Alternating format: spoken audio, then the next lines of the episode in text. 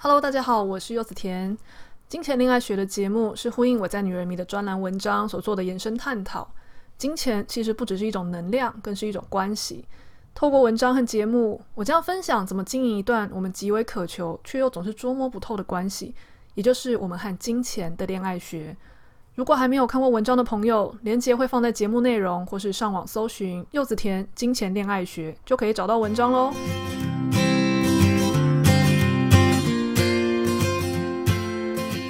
来进入金钱恋爱学第二课：生活、工作与财务平衡的人必曾经自问的三个问题。在这篇文章中啊，我有特别提到说，其实我们跟金钱的关系也是一种长期的关系。所以，我们平常在想要经营跟金钱的关系的时候，可以借鉴在感情上也是所谓长期经营的一种心法和建议。你有没有曾经在金钱上面有过这样的问题？就是到最后常常不知道为谁辛苦为谁忙，每天好像就是忙得晕头转向，可是赚的那些钱又没有时间花，或是等要花的时候已经没有那个体力了。甚至有人到最后连健康都没的时候，才在说：“那我到底赚这些钱有什么意义？”可能在收听我这个 podcast 的读者会觉得这些东西离自己很远啊。但实际上，像我现在也是三十几岁，我却还蛮有这样的感触的。我之前是上班族，那在上班的时候，我就常常跟自己说：“天哪，我好想要辞职哦。”甚至那时候就已经非常向往所谓的自由工作者的生活，会觉得我如果成为一位自由工作者，我一定要花非常多时间好好的享受人生，要常常的去喝下午茶啊，或是去大自然走走啊，或是就要看遍自己所有想要看的书籍等等，或是要到处交朋友、到处旅行、到处玩，就觉得自己只是没有机会。然后甚至没有办法离开职场，才没有办法过这样的生活。但后来我离开职场，然后我顺利的成为自由工作者的这几年，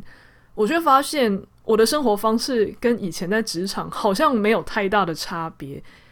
我到最后为了要赶上可以让自己维持安稳的这样子的收入水准，我很怕自己没有办法在自由工作的状态下存到足够的钱。所以我一直很努力的把自己塞满，常常虽然会刻意提醒自己说好了好了，就是去玩，然后不要一满脑子都在想工作，但是心里却常常还是活在恐惧之中，没有办法真的好好的去做到以前在职场要的那种享受生活。那怎么办呢？我最后就发现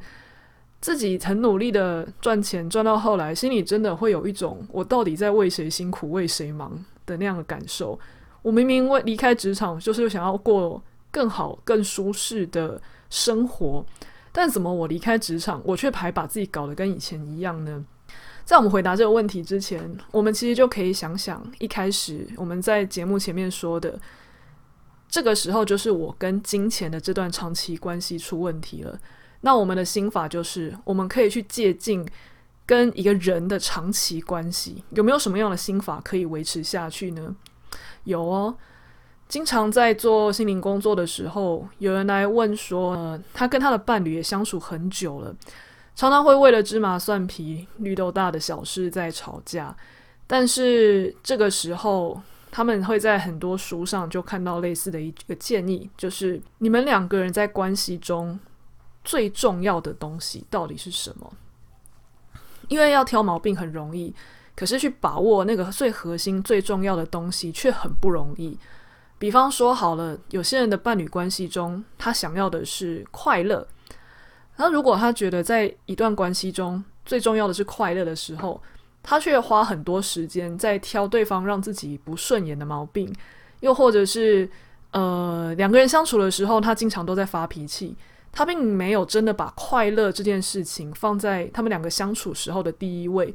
那这样子的关系其实会很紧张嘛，也跟他真的觉得重要的事背道而驰。所以，当一个人他能够静下心来去问问自己，我真正在关系中要的那样子的元素是什么，那样子最重要的核心价值是什么，他才能够随时在提醒自己这件事情。我跟对方沟通、跟对方吵架，或是提出来，到底有没有助于增长这一个价值，还是实际上让这个价值背道而驰呢？如果这个东西好，就算是吵架或是呃有点摩擦，会增进这个价值的话，那没有关系，就勇敢的去沟通，甚至有些摩擦也没有关系。但如果只是意气用事，或是只是自己看不顺眼的话，那这个吵架会让你最重要的价值这件事情消失。那其实我们就在心里有一把尺，这东西其实是不需要讲出来，或是不需要特别把它放大的。你们可以找一些小的机会，偶尔提起就好了。我相信，在一段成熟的感情里面，最重要的是能分辨你觉得最重要的价值是什么。那一些不是很重要的东西，就要排到第二甚至第三之后的顺位，甚至放掉也没有关系。人生本来就不是全拿，而是拿住最重要的东西之后，其他东西学会成熟的放手。那我们在金钱这件事情上也是一样的。比方说，当我最后意识到我跟金钱的关系还是充满了什么都想要全拿的恐惧时，我就会问自己。那我在金钱这件事情上最重要的是什么？我在《女人迷》这篇文章就用一用三个问题来协助大家，甚至协助我自己去厘清，到底什么样的价值是我和金钱的这段关系中最重要的。那我在文章里提到的是，第一步啊，我们可以先写下和金钱的关系中，对我们来说最重要的价值是什么。那以我自己来说，我在探讨。我到底为什么要赚钱？白话文就是我到底为谁辛苦为谁忙？我为什么要把自己弄得那么辛苦？赚钱对我来说有什么意义？我的答案是，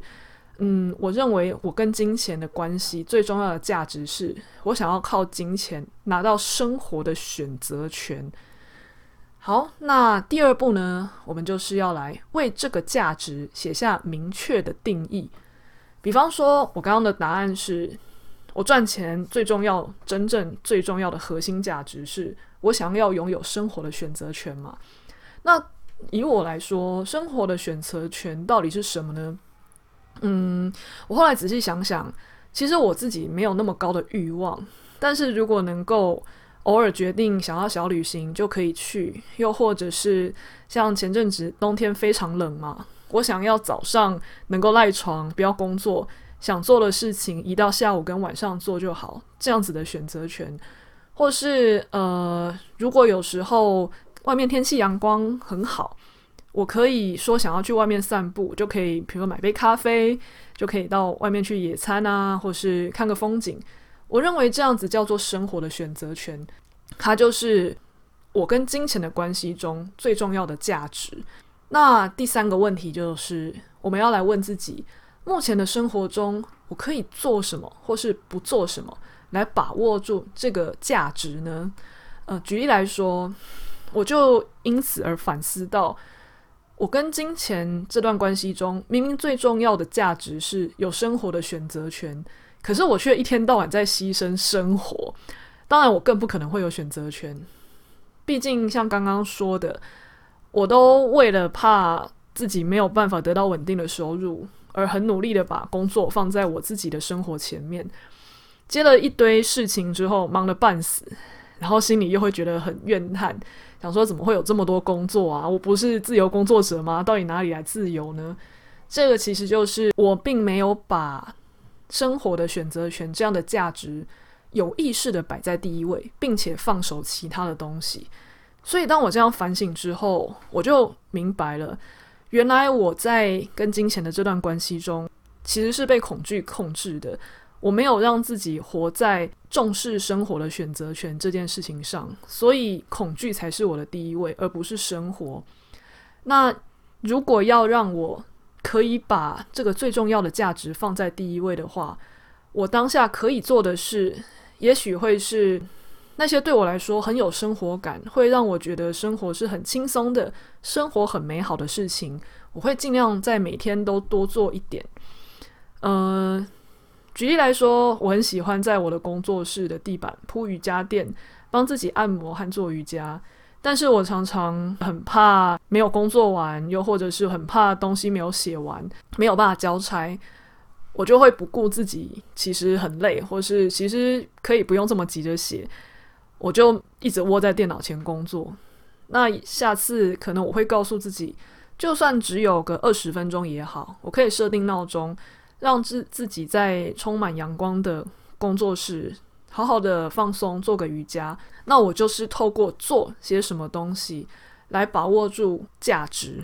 因为我和金钱的关系就是为了要去守护生活的选择权这件自由。当我不去执行这样子的。选择权，执行这样的自由的时候，那金钱实际上就丧失了它的意义了。那不做什么，那我也许会跟自己说，也许我可以去少花一些时间在没有这么必要的事情，比方说，可能有些需求没有那么紧急，又或者是某些需求其实已经超过我的工作量，那。做这些事情虽然还是有它的获益，但是我心里是觉得很耗损的，甚至我的体力有时候也不堪负荷。所以虽然推掉这些工作会让我的收入下降一些，可是却会让我的生活的这些价值感上升。那我反而会要有意识的去放掉这些东西，才会让我的生活品质更好。表面上看起来这些东西和金钱都没有直接的关系。可是呢，有意思的是，因为你把握住价值这件事，所以你反而在把握住这个最重要的核心价值之后，你和金钱的关系却会修复哦。就像我们和伴侣关系一样，虽然表面上我不是真的做了什么事情在取悦伴侣，在讨好关系，但是因为我把我们和伴侣之间关系最重要的价值放在第一位的时候，我们反而。跟伴侣的关系也会变得更好。祝福大家在今年都能够找到自己，不管是在伴侣关系或是金钱关系中最重要的价值。我们今年就用一整年的时间，好好的去维护它吧。